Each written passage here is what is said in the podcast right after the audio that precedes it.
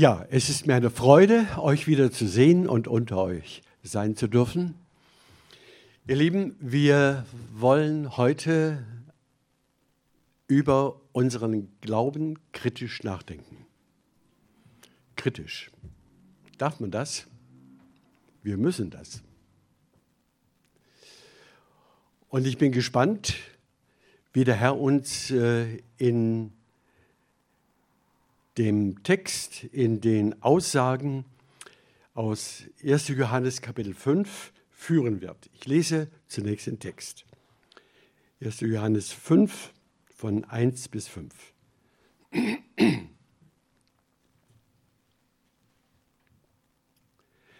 Wer glaubt, dass Jesus der Christus ist, der ist von Gott geboren. Und wer den liebt, der ihn geboren hat, der liebt auch den, der von ihm geboren ist.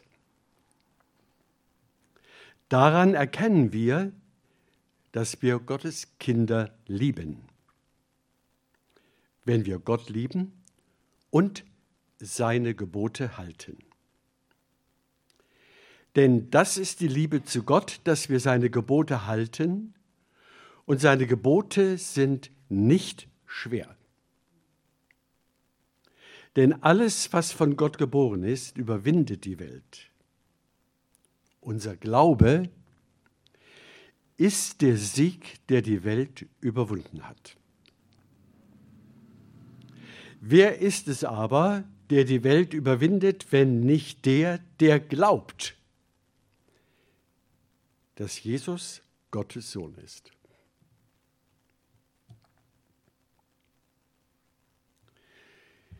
Ihr Lieben, das mit dem Glauben ist so eine Sache. Ich weiß äh, nicht, wer heute Morgen im Blick auf den Glauben schon mal einen Zweifel gehegt hat.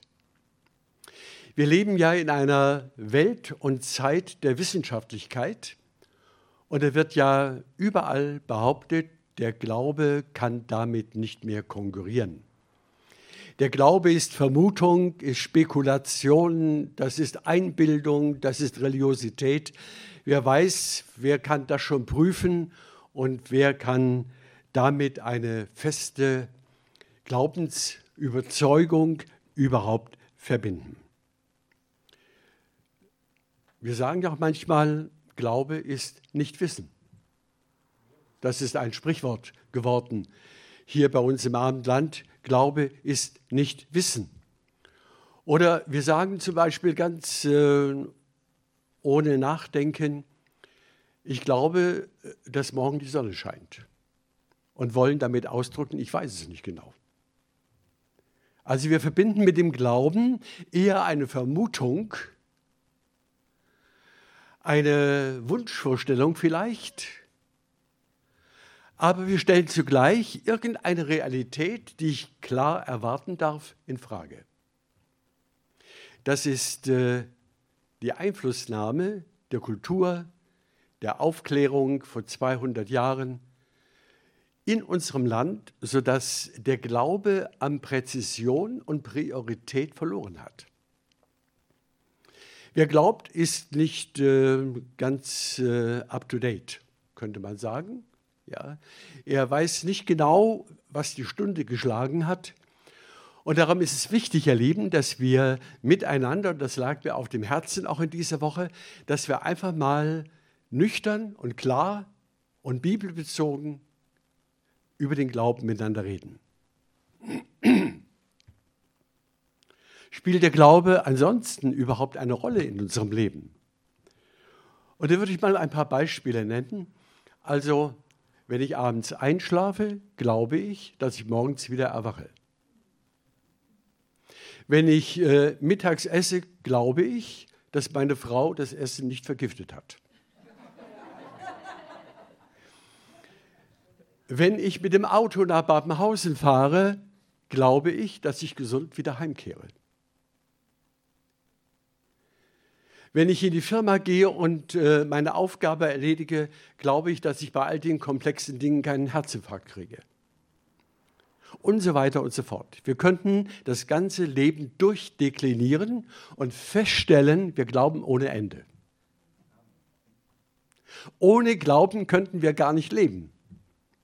Glauben heißt, ich vertraue auf eine Realität, die ich gar nicht einschätzen kann, über die ich gar nicht verfüge.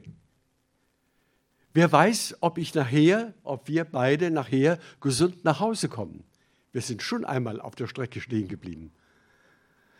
Ja, äh, ich will damit sagen, es gibt Dinge, die wir glauben und doch letztlich nicht berechenbar sind. Aber wir glauben.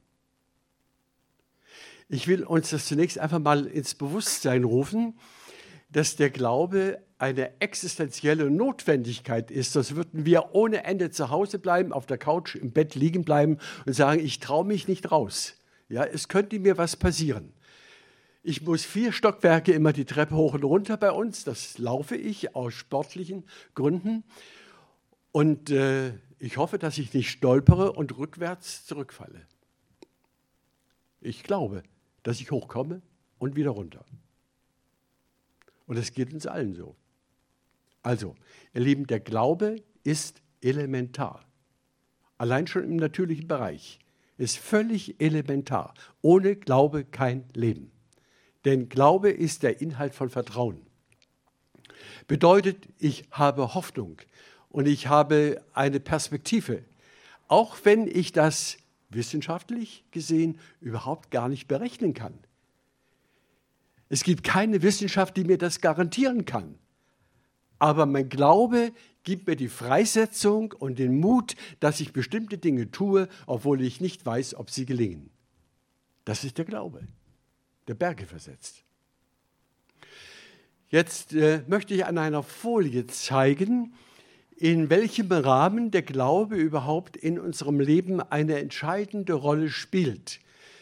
Wir sind so wissenschafts- und vernunftbezogen, realitätsbezogen, dass wir manchmal gar keine innere äh, Zuneigung zum Glauben haben, noch nicht mal davon sprechen, weil wir denken, wir werden dabei nicht ernst genommen.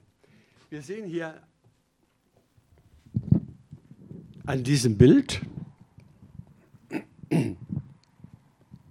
stehe ich niemandem im Wege. Wir sehen zunächst einmal die Aussage, wer glaubt, weiß mehr. Damit korrigiere ich die anfängliche Aussage, wer glaubt, weiß nichts. Ja. Wer glaubt, weiß mehr. Denn er, das werde ich ausführen am Text anschließend, denn er rechnet mit einer Realität, die die Wissenschaft gar nicht erkennen kann. So, jetzt schauen wir einfach mal an, wie der Mensch in seiner Wahrnehmungsfähigkeit, Einblick in die menschliche Wahrnehmungsfähigkeit, wie der Mensch überhaupt die Wirklichkeit wahrnimmt. Einmal, wir haben fünf Sinne.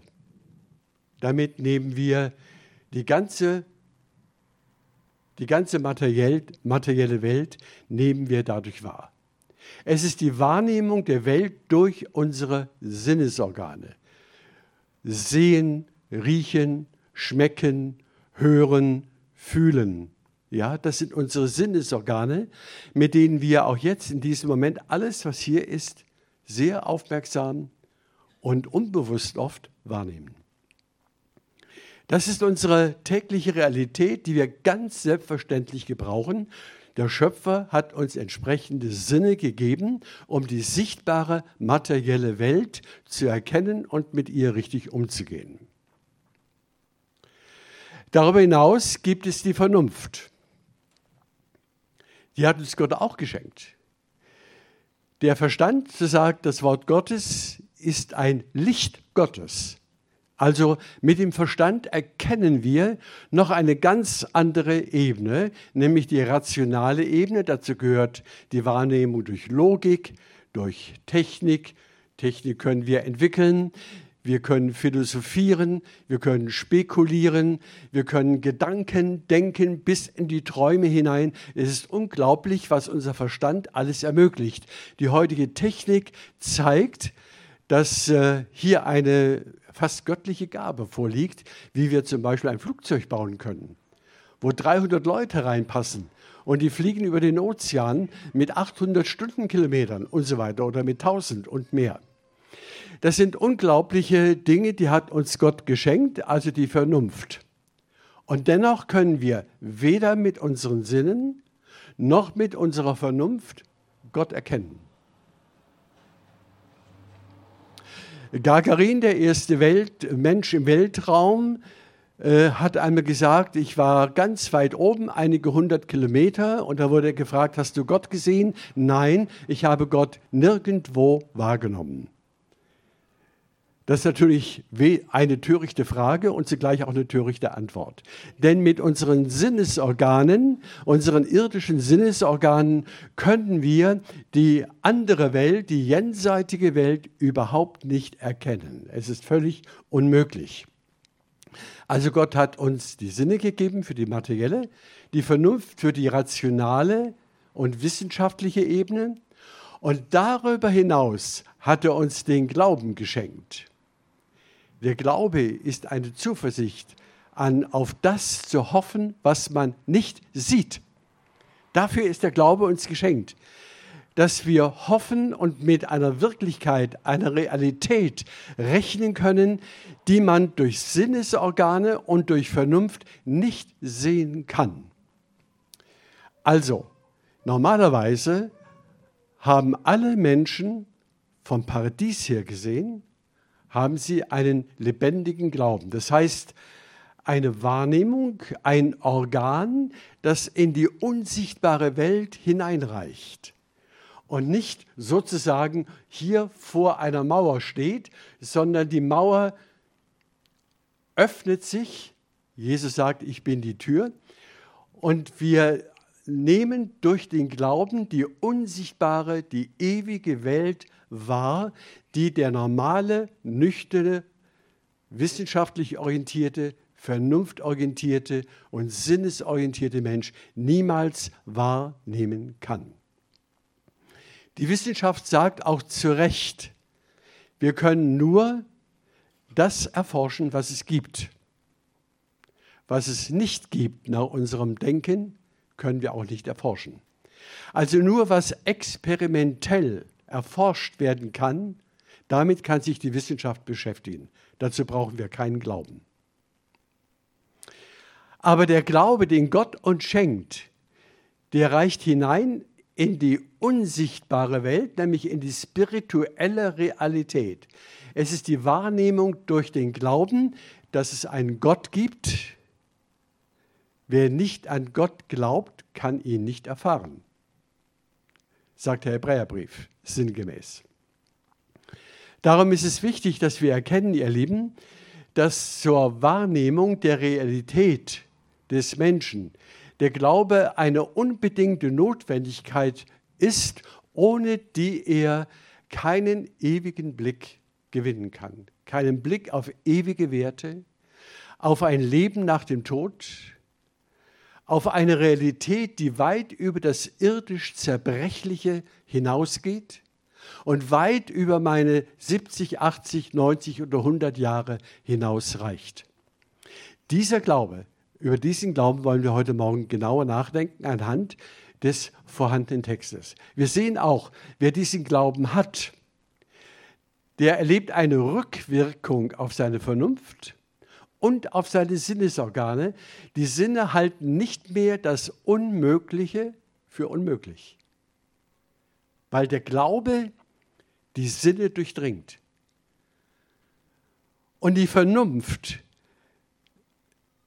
die Theologie äh, lehrt, rechnet nicht mehr damit, dass man nur mit dem Sichtbaren rechnen kann und darf, sondern sie rechnet mit dem Unsichtbaren, mit dem Unkalkulierbaren, mit dem Ewigen.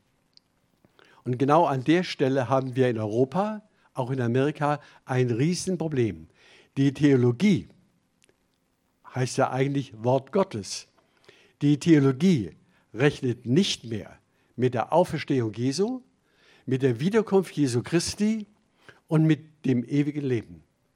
Sie äußert sich sozialpolitisch. Wir müssen die Welt retten mit eigenen Mitteln, also mit unseren Sinnesorganen und mit unserer Vernunft.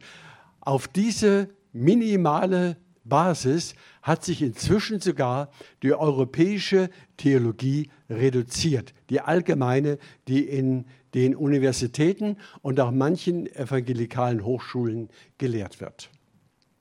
Wir wollen heute Morgen diese Mauer durchbrechen. Wir wollen wieder Mut machen, ihr Lieben, dass es eine andere Welt gibt, eine himmlische Welt. Und wenn wir an die nicht glauben, haben wir keinen Glauben. Wenn wir nicht an das ewige himmlische glauben können, haben wir keine Substanz, die wir verkündigen und die wir vertreten können in dieser so zerbrechlichen und kriegsgestörten Welt. Und darauf wollen wir jetzt eingehen. Der Glaube ist die Grundlage dessen, was man hofft. Eine Überzeugung von Tatsachen, die man nicht sieht. Was das bedeutet, darauf gehen wir jetzt ein.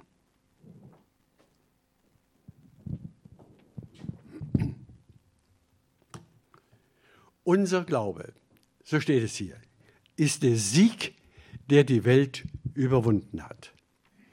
Was bedeutet das? Interessant die erste Aussage in Vers 1. Wer glaubt, dass Jesus der Christus ist? Bleiben wir mal bei dieser Halbaussage stehen. Wer glaubt, dass Jesus der Christus ist? Was ist das für eine merkwürdige Betonung? Warum wird hier betont, wer, warum wird nicht gesagt, wer an Jesus glaubt? Das tun wir doch alle gern. Wer an Jesus glaubt, ist gerettet, sagen wir. Nein, ihr Lieben, den Namen Jesus gibt es tausende Male in der Welt. Auch ein Friseur in Spanien heißt Jesus. Den Namen Jesus, der Name Jesus ist sozusagen ein Name wie in früheren Jahrzehnten hier in Deutschland, wie Hans und Fritz und Wilhelm und so weiter. Also allgemein verbreitet, heute nicht mehr, aber vor 50 Jahren schon. Allgemein verbreitet. Der Name Jesus ist nur ein kultureller Name, könnte man sagen. Und äh, man hat auch damals hier im Hintergrund eine Bewegung gesehen, die den historischen Jesus wirklich verehrt hat. Ja, man kann an den historischen Jesus glauben. Das machen die meisten Theologen heute. Sie bestreiten nicht, dass Jesus gelebt hat. Auch nicht, dass er gekreuzigt wurde. Aber sie bestreiten, dass er auferstanden ist und dass er eine himmlische, eine ewige Person ist. Und es gab es schon damals in der sogenannten Gnosis, in der gnostischen Bewegung. In der Zeit Jesu gab es eine Bewegung in Griechenland, die hat schon die historischen Personen wertgeschätzt, aber alles andere darüber hinaus war Vermutung und Spekulation. Und man hat nicht geglaubt, dass dieser Jesus von Nazareth, der gekreuzigte und auferstandene und zum Himmel aufgenommene äh, Sohn Gottes ist. Und darum hier die Betonung. Wer glaubt, dass Jesus der Christus ist, das ist entscheidend. Darum lege ich persönlich immer auch, meinetwegen Facebook, ziemlich starken Wert darauf, dass ich nicht nur von Jesus schreibe oder predige, sondern von Jesus Christus. Hebräisch Ha-Mashiach, der Messias. Er ist der Messias, der Botschafter des Himmels, der Botschafter Gottes, der Botschafter der Ewigkeit. Ihr Lieben, darauf kommt alles an und darum wird das hier so betont. Unser Glaube beschränkt sich nicht nur auf den historischen Jesus sondern auf den gekreuzigten und auferstandenen und dem Heiligen Geist jetzt, hier und heute gegenwärtigen Herrn. Und das kann nur der Glaube ergreifen und verstehen. Das kann die Vernunft nicht fassen. Es ist unfassbar für Sinne und Vernunft, dass es so ist. Aber der Glaube, erinnert euch mal an den Tag eurer Bekehrung oder an die Zeit eurer Bekehrung, wo ihr Jesus Christus kennenlerntet. Also mir ist es so ergangen. Das war ein Tag wie eine, wie eine Zeit, die mir die Augen für die Realität, auch für die Schönheit der Welt der Schöpfung ganz neu geöffnet hat. Ich habe neu empfunden, neu gedacht, neu gespürt, neu wahrgenommen. Genau, der Glaube öffnet alle unsere Sinne und unseren Verstand für das Ewige. Das ist die Kraft des Glaubens. Glauben heißt auch Vertrauen. Ja, Gott setzt Vertrauen in unser Herz für eine ewige Welt. Wunderbar. Also, wer glaubt, nicht wer weiß, sondern wer glaubt, wer darauf vertraut, wer darauf seine Hoffnung setzt, dass Jesus der Messias, der von Gott gesalbte und berufene und gesandte in diese Welt ist, der das einzige Heil im Leben und im Tod darstellt. Was ist mit dem? Der ist von Gott geboren. Ihr Lieben, der ist von Gott geboren. Das heißt, der hat eine tiefgreifende, existenzielle Veränderung in seinem Leben erfahren. Er ist nicht mehr der Alte, nicht mehr die alte Person. Ein Neues ist in uns hineingepflanzt, so wie Paulus es mit anderen Worten sagt. Ist jemand in Christus, ist er eine neue Schöpfung. Das Alte ist vergangen, Neues ist geworden. Ihr Lieben, darauf möchte ich gern heute Morgen hinweisen, dass wir das glauben, dass wir darauf vertrauen, dass wir unser Leben daran ausrichten, dass wir unseren Glauben nicht minimieren mit einer frommen Spekulation. Ja, ich denke auch, irgendwann komme ich da oben an. Ihr Lieben, das ist nichts, gar nichts. Das glauben auch die Esoteriker. Das glauben auch irgendwelche anderen religiösen Leute, dass irgendwo in den Todesanzeigen wird das manchmal so angesagt, ja, irgendwo jetzt ist der sozusagen in die Sphären des Ewigen hineingekommen. Nein, es gibt eine einzigartige, unentbehrliche Verknüpfung, die der Glaube erkennt. Das ist Jesus Christus. Das klingt für solche, die das schon tausendmal gehört haben, vielleicht banal heute Morgen. Aber ihr Lieben, was wir tausendmal bekannt haben, das muss noch nicht unser Herz erreicht haben. Wie Hans-Peter heute Morgen so schön gesagt hat, es muss unser Herz erreichen.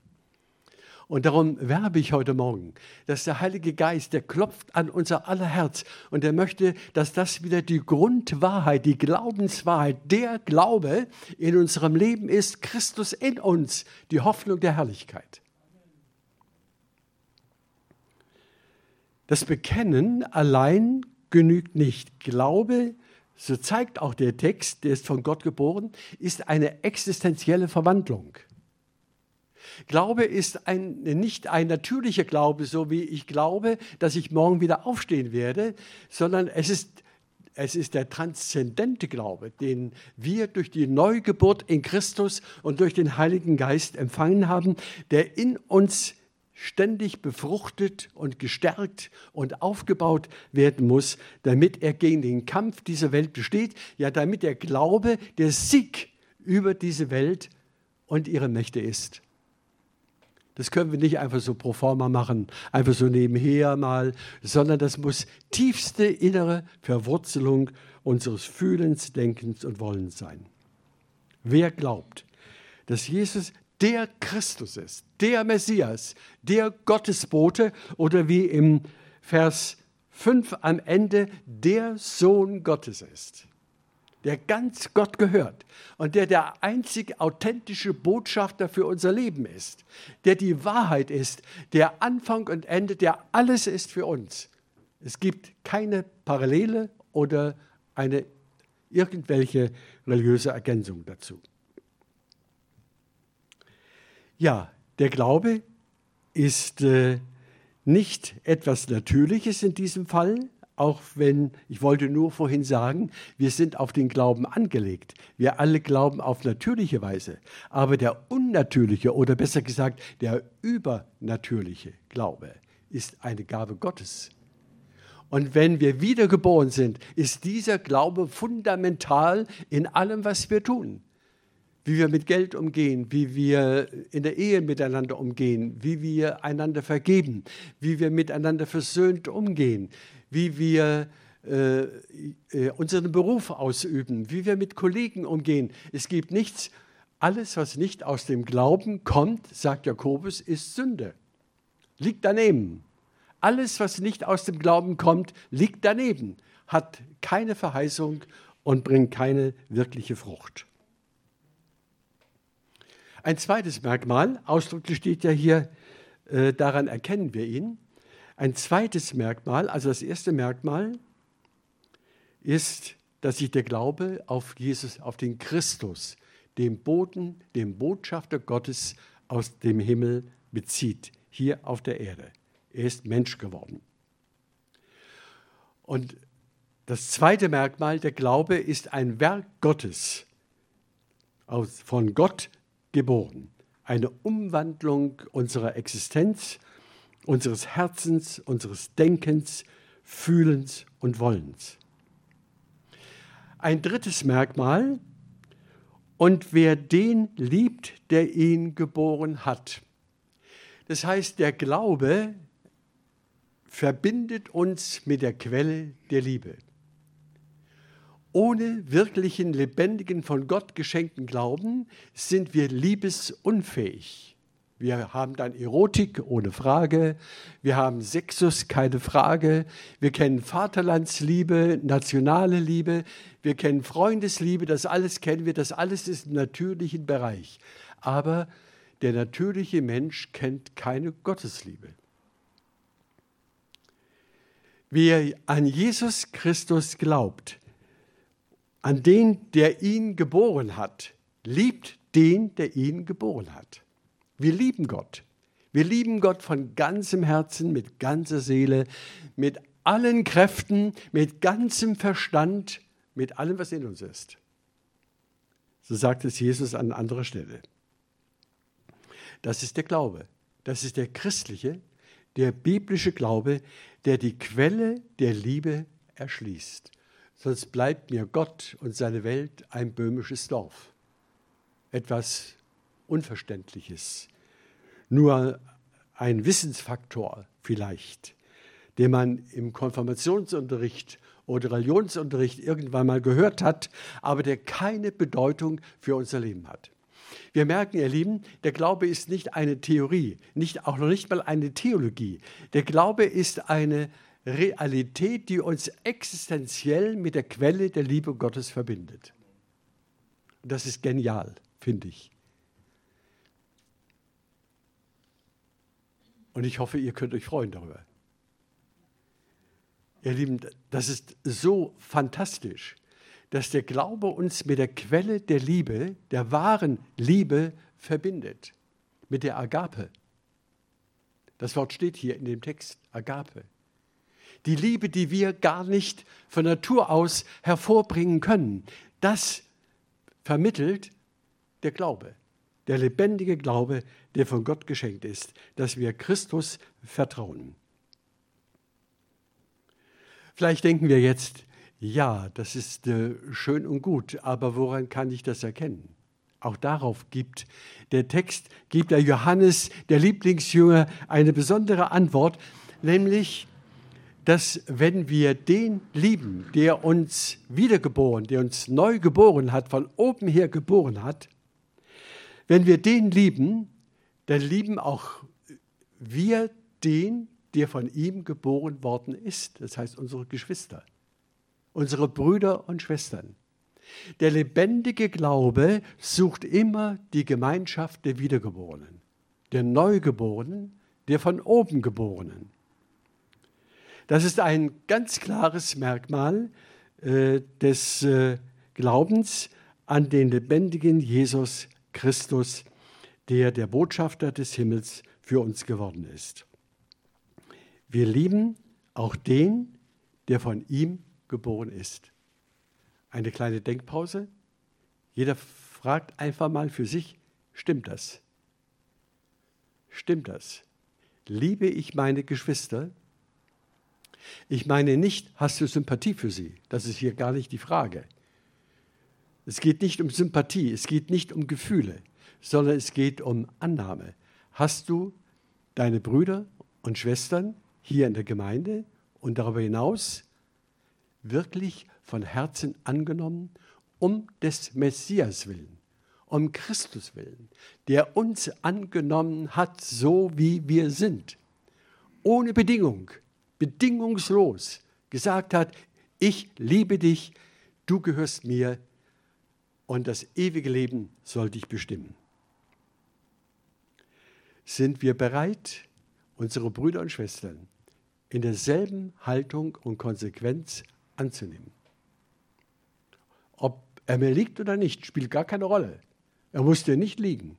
Denk einfach mal an alle Geschwister, die dir nicht an, ja, für die du keine Sympathie hast. Die gilt es zu lieben, mit der Liebe Gottes. Und da fällt keiner durch. Niemand. Wir lieben mit der Liebe Gottes. Auch den, der uns auf die Nerven geht. Auch den, der uns gegen den Strich geht. Auch den, der, der ständig schwätzen muss, der nicht aufhört, wenn ich dazwischen funke. Dass wir lieben, dass wir aneinander festhalten. Und alles andere, die Wandlungsprozesse der Heiligung, dem Herrn und der Person überlassen und ich mich nicht als Richter über den anderen verhalte. Das ist hier gemeint, ihr Lieben. Ich lese nochmal den Zusammenhang. Wer glaubt, dass Jesus der Christus, der Sohn Gottes, der Botschafter des Himmels ist, der ist von Gott geboren. Das ist ein Werk Gottes in uns. Und darüber dürfen wir uns riesig freuen. Und ich erkenne es daran, dass ich Gott liebe, dass Gott ja der Faktor Nummer eins in meinem Leben ist. Trachte zuerst nach dem Reich Gottes. Das wird in mir geweckt durch den Glauben. Und äh, drittens, beziehungsweise viertens, dass ich meine Brüder und Schwestern liebe. Dass ich zu ihnen stehe und nicht als der Kritiker der Gemeinde hier äh, meinen Tag verbringe. Ich bin nicht der Kritiker, ich bin der Mitbruder und die Mitschwester. Und ich tue alles, damit die Gemeinde durch die Liebe Gottes gefördert wird. Das ist die Kraft des Glaubens. Das kann ich weder durch meine Sinnesorgane. Es gab einmal, oder den gibt es immer noch, es gab einen Arzt, den ich kennengelernt habe, und der hatte täglich im Krankenhaus eine Besprechung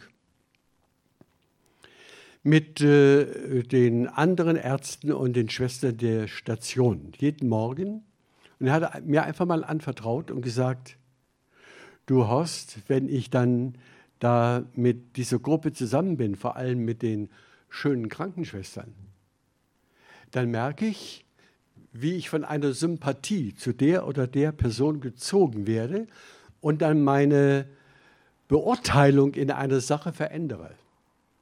Das ist meine tägliche Herausforderung, nämlich in Christus sachlich zu bleiben. Nicht mich von Gefühlen leiten zu lassen, sondern von der Wahrheit in Christus. Dass ob der mir gefällt oder nicht. Es gibt ja auch Menschen, auch in der Gemeinde, die sind behindert oder sind begrenzt oder haben eine schwierige Vergangenheit und man sieht ihnen das an und viele gehen einfach an ihnen vorbei. Das tun wir nicht mehr. Wir haben einen Blick für das Geringe, für das Leidende, für das Schwache, für das Schwierige. Das ist der Ort der Gemeinde in dieser Welt. In jedem anderen Verein werden diese Leute ausgegrenzt, auch wenn man das nicht will. Aber der natürliche Mensch grenzt aus. Er kann das äh, Unansehnliche nicht unbedingt annehmen. Aber wir können das. Der Glaube ist der Sieg, der auch über das Unästhetische siegt.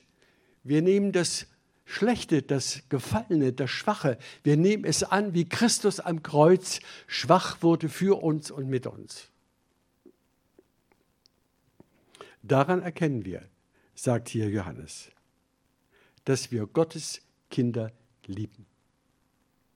Daran erkennen wir unseren Glauben, die Wahrheit unseres Glaubens, die Echtheit unseres Glaubens, die Substanz unseres Glaubens, dass es keine Einbildung ist.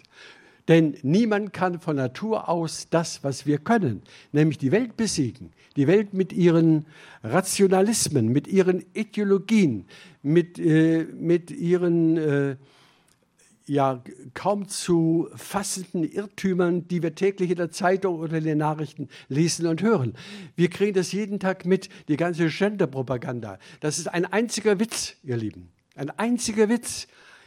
Wie kann man so etwas als kluger, wissenschaftlich orientierter Mensch in der Welt verbreiten, dass es keine zwei Geschlechter gibt, sondern 70 oder 130? Und dass jeder, wie jetzt überall gefordert wird, jedes Jahr sein Geschlecht verändern kann. Ihr Lieben, mehr Dummheit gibt es fast nicht. Ja? Hier wird einfach Wahrheit äh, ausgehebelt, die seit Jahrtausenden von allen Generationen dieser Welt, auch von den Ungläubigen, akzeptiert wurde. Damit will ich einfach nur sagen, wie wichtig es ist, dass wir die Bibel verstehen und dass wir uns mit ihr auseinandersetzen. Daran erkennen wir, ist auch ein wichtiges Wort im Blick auf, die fünfte, auf das fünfte Merkmal, dass wir Gottes Kinder lieben, wenn wir Gott lieben und seine Gebote halten. Seine Gebote, das hört sich so nach Gesetz an, ist aber nicht so gemeint. Seine Gebote sind Leitlinien des Lebens sind Klartext zu unserer Existenz, Klartext. Und wer von Gott geboren ist, wer den lebendigen Glauben hat, empfindet die Gebote, die zehn Gebote zum Beispiel, niemals als eine unerträgliche Last oder eine äh, Forderung, an der man unbedingt scheitern muss. Ganz im Gegenteil, wir sind Gott dankbar, dass er Klartext redet und dass wir wissen, worum es geht. Du sollst dich nicht in der Arbeit überfordern. Es gibt einen siebten Tag, den sollst du halten. Oder du sollst deinen Lebenspartner, deinen Ehepartner nicht betrügen. Ihr Lieben, das sind substanzielle Dinge, die sind heute höchst aktuell. Aber, und dem stimme ich zu, wir können sie nur im Glauben als ein Geschenk als ein Leitmerkmal des Ewigen erkennen und mit Freuden auch darauf reagieren und sagen, danke Herr, dass du mir die Richtung zeigst, dass ich nicht dauernd über die, die Planken äh, der Lebensautobahn hinwegrase und mich äh, verletze. Daran erkennen wir, dass wir seine Gebote halten. Und ein Grundgebot ist, liebe deinen Nächsten wie dich selbst. Oder wie ein Jude übersetzt hat, liebe deinen Nächsten, denn er ist wie du. Ja. Das ist auf natürlicher Ebene schwierig. Das müssen wir einfach zugestehen. Jeder, der in der Ehe ist, weiß das. Ja, meine Frau ist nicht wie ich. Und ich bin nicht wie meine Frau. Das ist manchmal der Diskussionsstoff zwischen uns. Aber das ist ja auch, wenn ich richtig verstehe, wenn ich echt glaube, dann verstehe ich ja, Ish und Isha steht da im Hebräischen. Mann und Frau. Wir haben denselben Grund, Ish, Ish, Ish, Ish, aber das Isha macht, ah, die Frau ist anders. Ja. Die Eva ist anders. Und warum? Ja, damit wir uns ergänzen. Damit die Männer nicht orthodox werden. Und keine Dogmatisten. Dass die Dynamik in ihrem Leben weitergeht. Dafür sind die Frauen da. Auch wenn sie alt sind, merke ich meine Zeit. Ich muss mich immer wieder, wir spielen jeden Nachmittag und dann äh, Halma äh, mit allen Positionen, die es da, da gibt. Und da lernen wir uns ein bisschen mehr kennen noch, obwohl wir schon 60 Jahre verheiratet sind. Wir lernen uns jeden Tag immer wieder neu kennen. Ja, das heißt die Gebote halten. Gott ist die Weisheit pur. Und er hat Mann und Frau aus Weisheit geschaffen. Nicht damit wir kämpfen und sie die Haare kriegen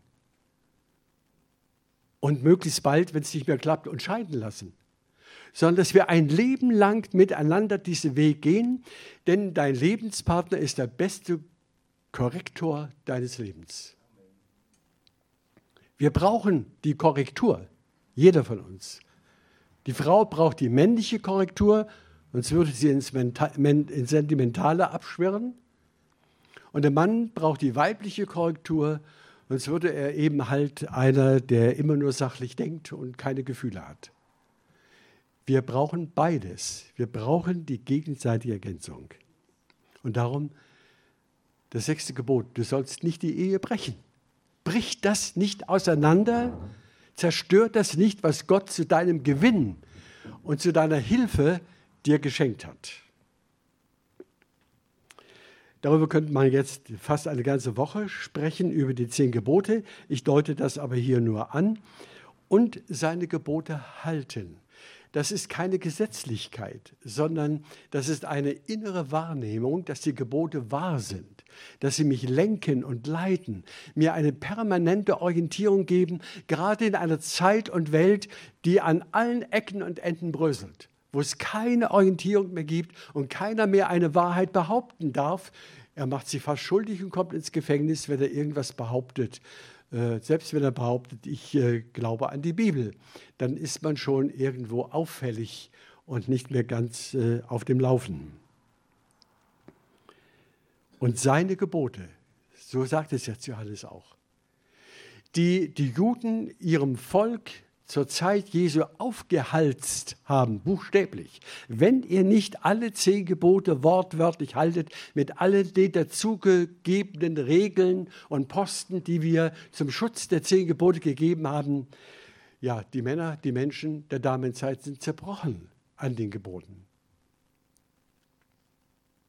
Und darum sagt Jesus, das ist der Hintergrund, kommt hier zu mir, alle, die ihr müde und beladen seid, die ihr euch aufgerieben habt an den religiösen Geboten, an der Gesetzlichkeit, an dem Druck, an dem frommen Druck, an der ständigen Kontrolle untereinander, die ihr aufgerieben worden seid. Kommt zu mir, ich gebe euch Erquickung. Tretet ein in mein Joch. Das heißt nichts anderes als glaubt an mich.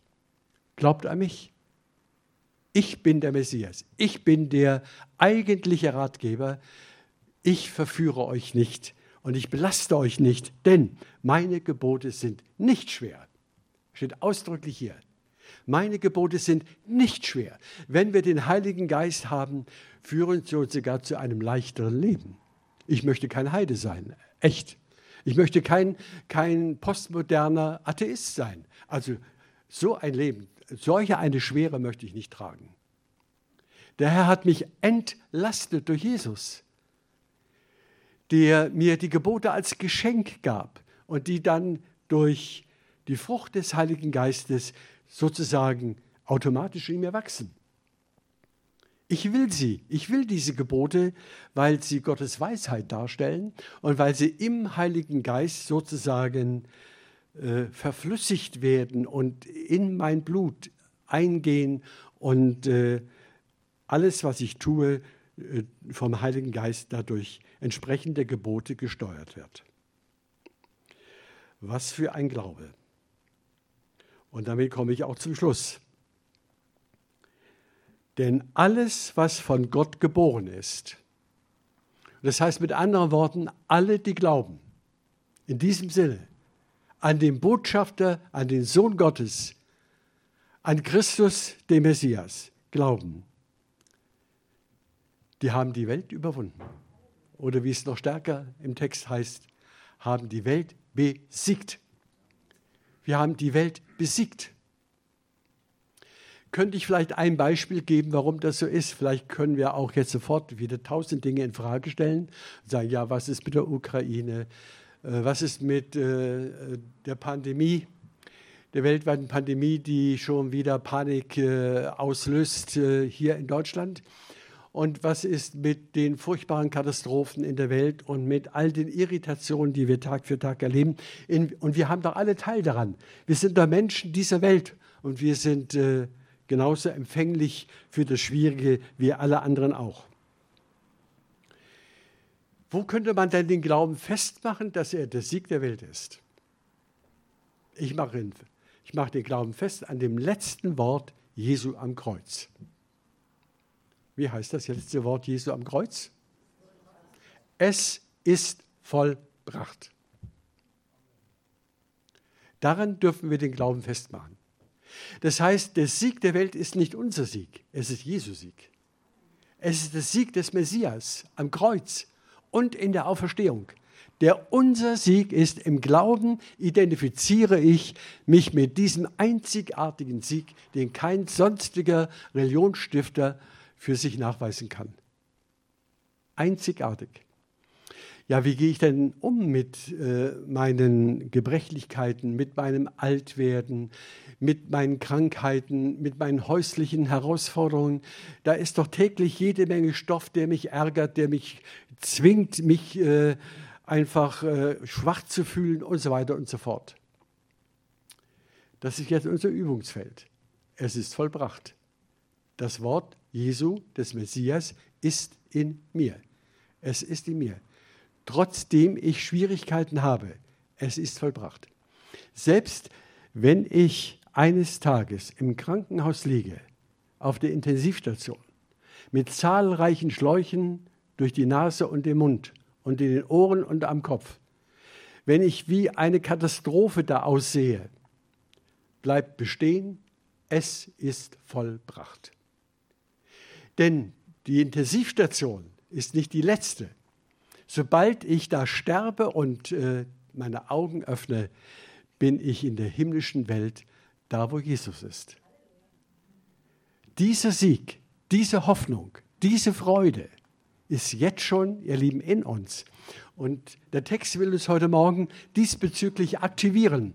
Er will, dass der Glaube wieder Fahrt aufnimmt, dass wir das wirklich glauben, was die Bibel sagt. Wir glauben das manchmal gar nicht. Eine alte Dame, hat, äh, ich habe mehrfach mit ihr gesprochen, die war schon in den 80ern, als das soweit war. Ich war noch ein jüngerer Mann. Und äh, da habe ich immer gedacht, ja, wenn sie schon 80 ist, dann müsste sie sich auf den Himmel freuen. Und ich habe sie gefragt, wie geht es dir mit dem Himmel? Hör mir auf mit dem Himmel, ich will hier auf der Erde leben, ich will mich noch an einem Garten erfreuen und an meinen Enkeln. Also ihre Gedanken waren in einer ganz anderen Welt, nämlich im Diesseits. Und sie hat sich mit dem Jenseits, mit dem Kommenden, das unmittelbar bevorsteht und sie lebt gar nicht mehr, sie ist schon da, hat sie sich gefürchtet. Sie wollte mit dem Himmel nicht die Freiheit, das Glück, die ewige Freude erkennen. Und ihr Lieben, dieser Mangel an Glaube ist fatal für unsere Gemeinden heute. Wir brauchen in einer Welt, die kaputt ist und die noch mehr kaputt gehen wird, die sich überwirft mit der Realität Gottes, wir brauchen diesen lebendigen Glauben an den Messias Jesus Christus. Dann kommen wir durch alle Herausforderungen sieghaft hindurch. Und das wünsche ich euch von ganzem Herzen. Amen.